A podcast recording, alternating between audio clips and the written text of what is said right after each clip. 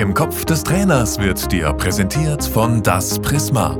Livestreamings, Film- und Musikproduktionen, Zoom-Coachings und Weltraumanzüge. www.das-prisma.de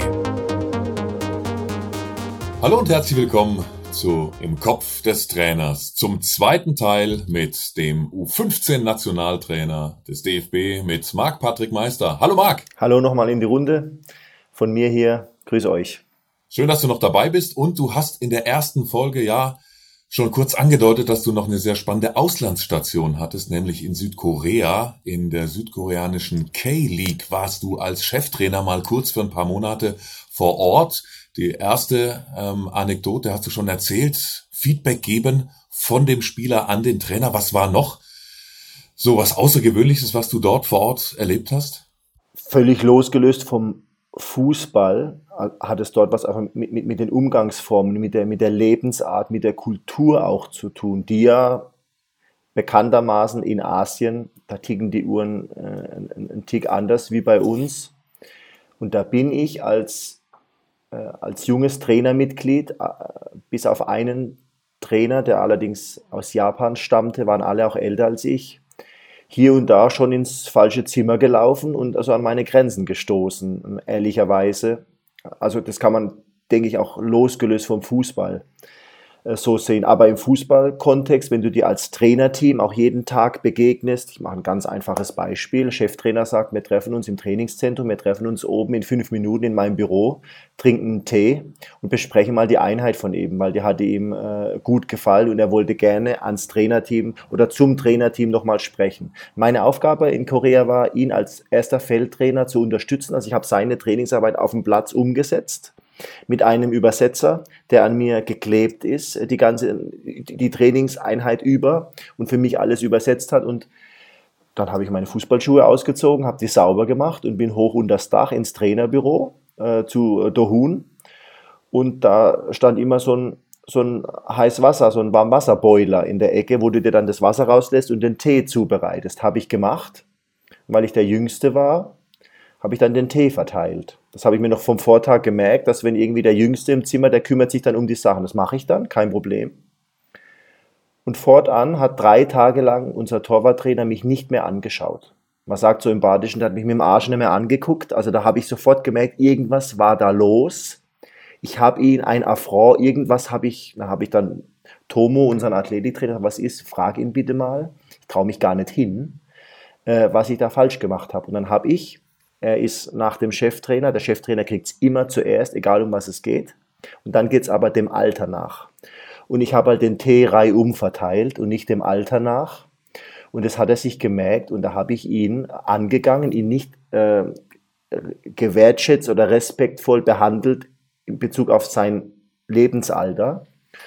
Und das musste ich lernen, dass es da ganz, ganz wichtig ist. Grundsätzlich war die Trainerarbeit dort äh, anders, weil es sehr hierarchisch ist. In den ersten zwei Wochen war es so, dass ich mit meinen Übungsvorschlägen, mit meiner Trainingsausarbeitung an den dritten Trainer dran musste, es ihm verklickern. Er ist dann an den zweiten Feldtrainer und wenn der dann mal Zeit hatte, ist er dann an Cheftrainer und hat ihm das Training vorgestellt, bis ich irgendwann mal gesagt habe, Männer, ich kann mir ganz viel vorstellen, aber wenn wir so weiterarbeiten, das ist einfach sehr, sehr uneffektiv und wir, wir verlieren viele Informationen. Lass mich doch gerne im Beisein von euch beiden mit Dohun die Sachen direkt besprechen. Da sind wir schneller, da sind wir direkter und es ist einmal erklärt und nicht dreimal, oder? Also so ganz normale Arbeitsweisen, die einfach aufgrund der Kultur dort aber gang und gäbe sind, wo ich mich erstmal orientieren musste, aber auch natürlich es hinbekommen musste, in der Kürze der Zeit gut zu sein, weil ich kann ja nicht jeden Tag vier Mann beleidigen, einfach nur weil ich Sachen mache, die ich gut meine, die aber schlecht gemacht sind oder so. Deswegen war das schon scharf. Also es Essen war auch scharf, aber die Situation war scharf, weil ich natürlich hellwach sein musste, um dann nicht dauernd irgendwelche ähm, Fehler zu begehen, die man gar nicht, teilweise gar nicht mitbekommt, wenn du dir das so vorstellen kannst. Aber man hat dich ja trotzdem bewusst geholt, weil man ja von einer anderen Kultur, von einem, äh, ja, natürlich, DFB-Trainer sind äh, auf der ganzen Welt begehrt und ja. beliebt. Warum, warum, warum hat man dich geholt, wenn man, äh, wenn man nicht irgendwelche, äh, ja, Grenzen aufbrechen wollte? In der Trainingsarbeit habe ich sie auch aufgebrochen. Also wir haben durch die Trainingsgestaltung, durch die Trainingsstruktur viele Sachen verändert, auch in der Kürze der Zeit. Das war absolut möglich. Ich war dort wegen Fußball-Know-how, äh, wegen europäischer Spitzenfußball, wegen äh, auch dieses Trainerteam dort anreichern. Waren viele Weggefährten von Kim Do-hoon. Kim Do-hoon ist in Südkorea ein absoluter Star, hat über 50 Länderspiele für Südkorea gemacht, war eine Neun, so ein richtig stolzer Gockel, so ein brandgefährlicher zentraler äh, äh, Spitzenstürmer damals, hat auch als einer der wenigen in Japan schon gespielt, bei Wissel Kobe und so weiter. Und er hat sich getraut, einen Europäer mit ins Trainerteam reinzuholen, um da einfach Dinge zu verändern. Und äh, logischerweise ging es um das. Äh, aber nochmal, du stößt dann an deine Grenzen, wenn du sie im Miteinander, in ihren kulturellen Grundzügen, da kannst du sie nicht verändern. Und das ist einfach, das habe ich mir auch gar nicht zur Aufgabe gemacht, sondern ich habe andere Dinge äh, dann versucht zu verändern. Und es ist mir auch ganz gut gelungen. Diese Geschichte mit Südkorea, das glaubt mir eh niemand. Äh, die wollten mich zu Eingangs, es lief über eine Agentur für eine ganze Saison verpflichten. Ich war damals aber schon bei der U15 äh, im Trainerteam drin, war damals noch Assistenztrainer von Michael Bruce im Jahrgang 2004. Ich wollte auf jeden Fall diese Saison zu Ende machen beim DFB. Es war für mich unumstößlich.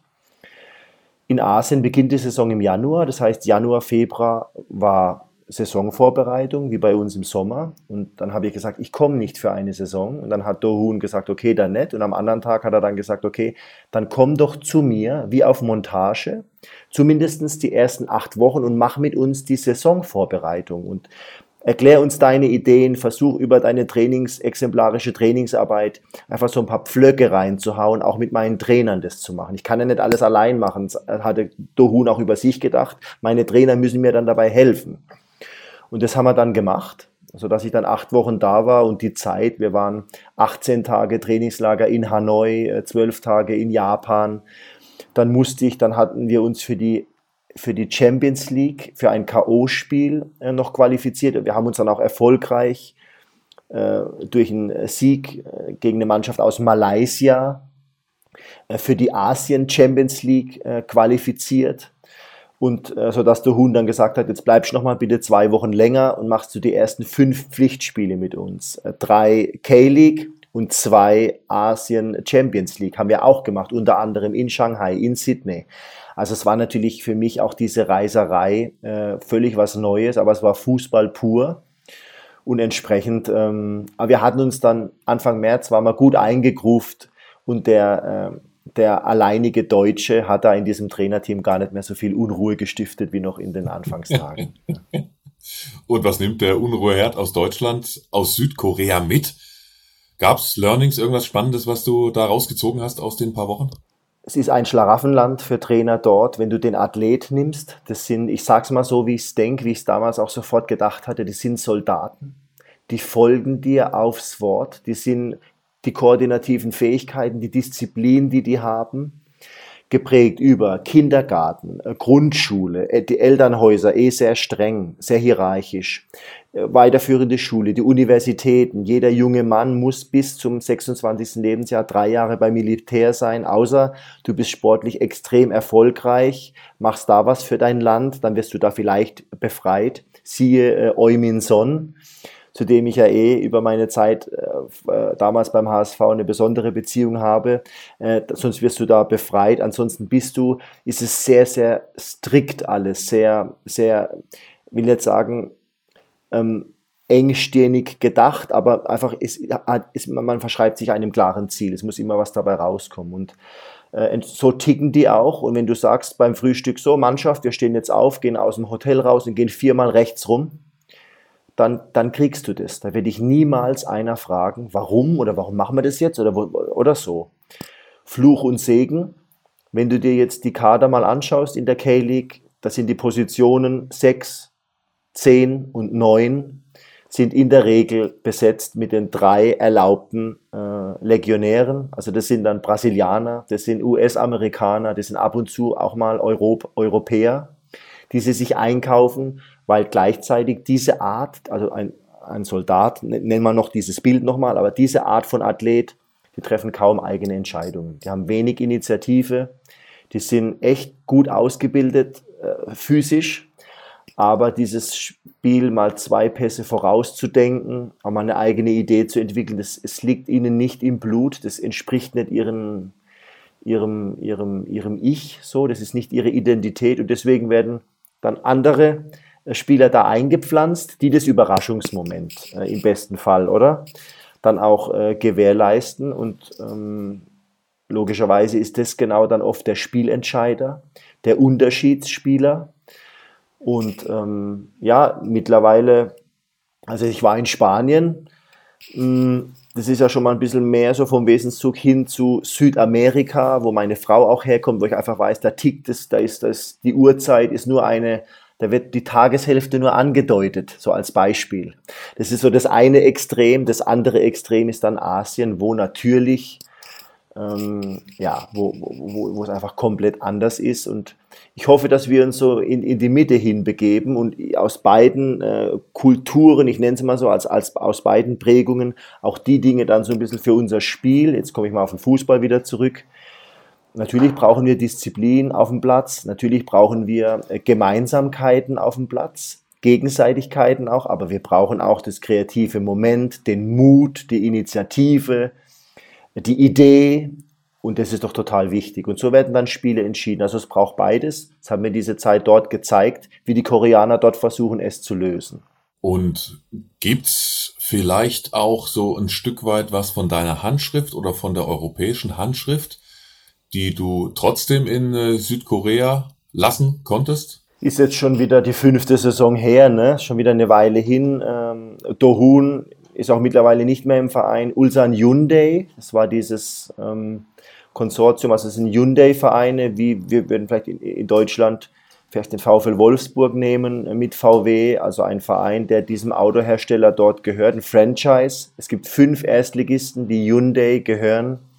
Kurzfristig hatten wir die äh, Trainingsarbeit absolut äh, geändert. Äh, viele Dinge ähm, äh, ja, einfach anders gemacht zu dem Zeitpunkt. Sie haben es die ganze Saison über in diesem Trainerteam, wie ich es vorfand, durchgeführt. Sie haben mir immer wieder auch Videos geschickt, teilweise mich auch dann im Nachgang in die ein oder andere äh, Trainerbesprechung mal mit dazugeholt, also online. Ähm, das war total cool, das fand ich auch sehr wertschätzend, das hat mir auch richtig viel Spaß gemacht. Ich war natürlich dann, oder, äh, schon längst wieder in einem anderen Kontext unterwegs. Äh, Langfristig musst du dort vor Ort sein, dort wirken können, um Dinge zu verändern. Es ist dann dort wirklich eine Mischung aus Kultur und Sport.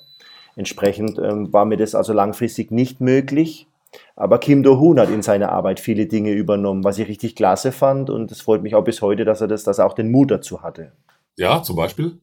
Äh, zum Beispiel, dass er, äh, also es war am Anfang nicht so, dass äh, Trainer aus seinem Trainerteam selbstständig äh, für äh, Teile des Trainings zuständig sind, diese Teile ausarbeiten und er auch ohne, dass er da vorher drüber guckt, die Trainer sie mit den Spielern ausführen lässt. Also, dass er so eine Art Supervisor hat. Ich habe das damals bei Borussia auch äh, von Jürgen Klopp jeden Tag, ich habe das gelernt von ihm. Er sagt, wo bin ich gut, Marc? In allererster Linie habe ich äh, mit Sicherheit die Gabe, am, äh, also eben nicht am Spieler, sondern an dem jungen Mann, an dem Menschen was zu bewirken, weil ich in meiner Art der Gesprächsführung, in meiner Art der Verbindlichkeit, der Vertrautheit, aber auch weil er eine gewisse Art von Humor pflegt, einfach an die Spieler drankommt. In der Fußballausbildung haben wir das irgendwann mal People Management genannt. Also eigentlich ein ganz stranger Begriff, ne? aber es ist, denke ich, klar, was das äh, bedeuten soll. Also er beschäftigt sich mit der Kabine, mit den Athleten, mit dem Spieler, mit seinen persönlichen Bedürfnissen, während andere Trainingsmanagement machen. Dafür hatte Jürgen zu der Zeit bei Borussia auch zwei Trainer, die ihn da entlastet haben, die vielleicht sogar, er ist so intelligent gewesen damals, er hat auch offen darüber gesprochen, der ist auch besser als ich. Er hat auch jetzt einen Trainer in Liverpool, der ist besser in dem, was er da macht, als Jürgen selbst. Entsprechend verlässt er sich da drauf und ist entlastet für das, wo er drin gut ist. Dohun hat die gleiche Arbeitsweise. Da geht es um Vertrauen, dass man Dinge abgibt, auch den Mut hat zu delegieren ähm, sich angeeignet und er wurde in seiner Arbeit besser. Ähm, äh, sammelt jetzt auch Titel und äh, das ist toll zu sehen. Und er ist schon weit über 50, hat da wirklich auch merklich Dinge verändert, sich in seiner Trainingsarbeit angepasst. Das zeugt für mich von, von Mut und auch von Überzeugung. Und wenn wir bei der Trainingsarbeit sind, dann gibt's eine Frage, die ich jedem Fußballlehrer stelle, nämlich was ist die härteste Trainingsübung oder Spielform in deinem Repertoire? Müsstest du wahrscheinlich als allererstes mal dann auch die Spieler zu jedem deiner Trainer, die du vor die Flinte bekommst, fragen, mit was man die am meisten scheuchen kann oder was sie erschreckt. Ich bin mir sehr, sehr sicher, das ist einfach das Training ohne Ball. Also ich bin mir sehr, sehr sicher, dass heutzutage äh, die Spieler, ähm, also ohne dass sie es vielleicht so aussprechen würden, aber die haben schon den Anspruch zu kicken. Und äh, es gibt ja immer noch hier und da Trainer, logischerweise brauchen wir Fitness, logischerweise brauchen wir die athletischen Kom Komponenten auch isoliert. Jetzt komme ich wieder auf Spanien zurück. In Spanien ist der Kraftraum, will nicht sagen verpönt, aber die, die nicht kicken können, die gehen dann auch mal in den Kraftraum, aber die Fußballer, die treffen sich normalerweise auf dem Platz und spielen da. Und ich bin mittlerweile auch in meiner Trainingsarbeit. Das Training beginnt mit Ball, also Sekunde eins. Lasse ich mich auch gerne dran messen. Alle, die bei uns in die Lehrgänge kommen, zuschauen, die Vereinsvertreter, die Scouts, äh, weiß ich wer, das Training beginnt mit Ball und das Training endet mit Ball. Der Ball steht im Mittelpunkt, neben dem Spieler steht der Ball im Mittelpunkt, die Arbeit mit dem Ball. Insofern finde ich, ist es für die Spieler knüppelhart, wenn es dann auch mal Übungen gibt ohne Ball. Die braucht es auch, aber versuche ich ehrlicherweise und äh, bespreche ich auch sehr gerne mit Trainern, die auch in anderen Bereichen tätig sind, nicht wie ich in der Spitze, sondern eben drunter, dass man versucht, über eine attraktive Trainingsgestaltung, dass es darum geht, was anzugreifen und was zu verteidigen, Tore zu erzielen, Erfolgserlebnisse zu sammeln, das kann ich nur mit Ball. Entsprechend sind die härtesten Übungen die, wo der Ball mal unter Verschluss ist. Der ist wann genau bei dir unter Verschluss? Der Ball ruht. Wir kommen hier und da im Trainings äh, oder im Trainingsablauf schon mal zusammen, besprechen das ein oder andere. Es ist schon so, dass wir äh, über Mobi und über Stabi, dass der Spieler mal ganz kurz äh, sich mit seinem Körper beschäftigt. Wir machen auch Antritte und es ist auch schon so, dass gerade in der Turniersituation, EM-Quali oder dann auch Endturnier, Europameisterschaft, da hast du Trainingseinheiten, da knallst du nicht voll durch. Also Israel, es waren dann auch oft über 30 Grad, Trainingszeit maximal 60 Minuten. Ja, wenn ich da jetzt 60 Minuten mit den Jungs durchfeg, dann kriege ich in zwei Tagen beim Spiel gegen Italien, da kriege ich das nicht, was die zu leisten imstande sind. Das heißt, du hast dann auch mal Übungen, wo sie mal ein bisschen was länger stehen, wo vielleicht auch mal ein bisschen was länger erklärt wird oder wo der Junge auch mal länger eine Frage beantworten kann, das ist doch logisch, weil du einfach auch mit deinen Kräften haushaltest. So und äh, zur Belastung gehört definitiv auch die Erholungsphase innerhalb von der Trainingszeit, also eine, eine, eine aktive Erholung. Äh, ich komme gerade aus einer Spielform, jetzt kann ich 60 Sekunden sagen, ja, einfach wartet einfach mal eine Minute oder ich kann sagen, ja, 60, geht kurz was trinken und dann jonglieren alle bevor wir wieder zusammenkommen. Und schon habe ich wieder einen fußballspezifischen Reiz gesetzt. Während ich jongliere, kann ich auch wieder meinen Puls runterfahren, kann ich mich erholen. Ähm, schon der Versuch, diese Trainingszeiten, den Trainingsteil ohne Ball so gering wie möglich zu halten.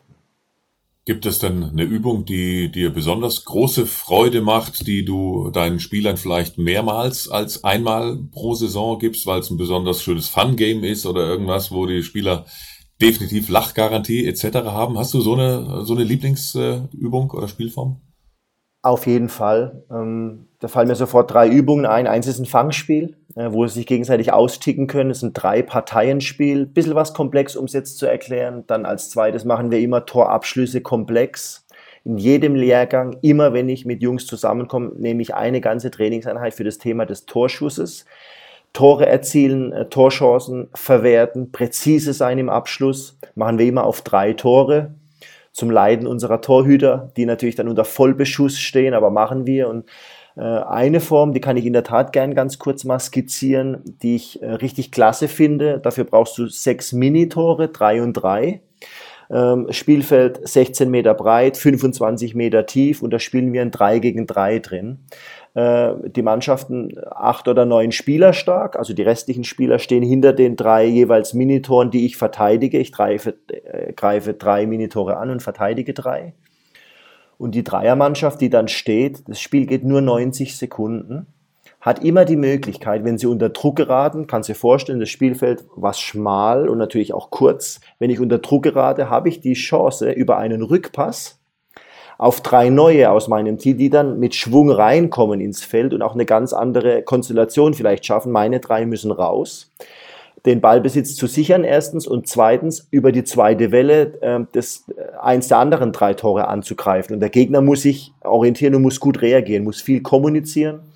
Extrem laute Trainingsform, unheimlich viel Action, viele Zweikämpfe, viele schnelle Entscheidungen müssen getroffen werden. Der Weg zum Tor ist kurz, also viele Erfolgserlebnisse sind einprogrammiert. Und es war immer ein Teil unserer Abschlusstrainingseinheit vor äh, den Spielen oder vor unseren Pflichtspielen am Tag vorher, weil du sie hochfährst, emotional, von der Stimmung, auch vom Fokus her. Innerhalb von kürzester Zeit spielen wir immer drei Durchgänge, dass es nur so eine Freude ist. Einfach mal ausprobieren. Also drei Durchgänge an 90 Sekunden? Mindestens 90 Sekunden Pause und dann wechseln die auch die Seiten und wenn ich die Minute noch habe, dann ähm, gerne noch zur Ergänzung, also das Spiel ging nie bei, oder geht nie bei 0 zu 0 los, sondern die äh, zwei ausgewählte Spieler aus jeder Mannschaft kommen zu mir und die beantworten eine Quizfrage, eine Schätzfrage, eine äh, Rechenaufgabe. Wer es weiß, sorgt für den 1 zu 0 Führungstreffer für seine Mannschaft die andere Mannschaft bekommt dann den Ball und jedes Tor, Stefan, das erzielt wird, zählt doppelt. Das führt dazu, dass es nie unentschieden steht. Also eine Mannschaft muss immer was angreifen, muss erobern, die andere Mannschaft muss immer verteidigen. Du hast dadurch einen Zug in dieser Spielform, ähm, wie man es oftmals nur ganz selten simuliert bekommt. Und ähm, ja, entsprechend dieses Unentschieden verwalten oder die Führung verwalten. Ich muss auch gut sein im Spiel nach vorne, weil wenn ich eine Nuss bekomme, bin ich sofort hinten entsprechend die neun, die vielleicht hinten, oder die, von den neun, die sechs, die hinten warten, drei sind im Feld, die gehen auch nicht raus und bleiben passiv, sondern die feuern an, die coachen. Das ist eine schöne, äh, über, dieses, über diesen Kniff zum Einstieg, kurze Schätzfrage, dann führt deine Mannschaft oder Rechenaufgabe. Die anderen bekommen den Ball, sind nicht ganz so traurig, aber der Treffer zählt doppelt, Aufforderungscharakter. Wie gesagt, einfach mal testen, wird euch Spaß machen. Ja, genial, weil das war ja auch einer der Hauptgründe, warum ich dieses Format auch ins Leben gerufen habe, dass ja. äh, wir Amateurtrainer auch von den Profitrainern, von den Berufstrainern profitieren können, indem wir vielleicht äh, nicht nur Tipps für die Mannschaftsführung bekommen, sondern zum Beispiel auch so eine äh, wunderbare Trainingseinheit, die man natürlich auch in jedem Amateurverein, wo es sechs kleine Eishockeytore gibt, umsetzen kann.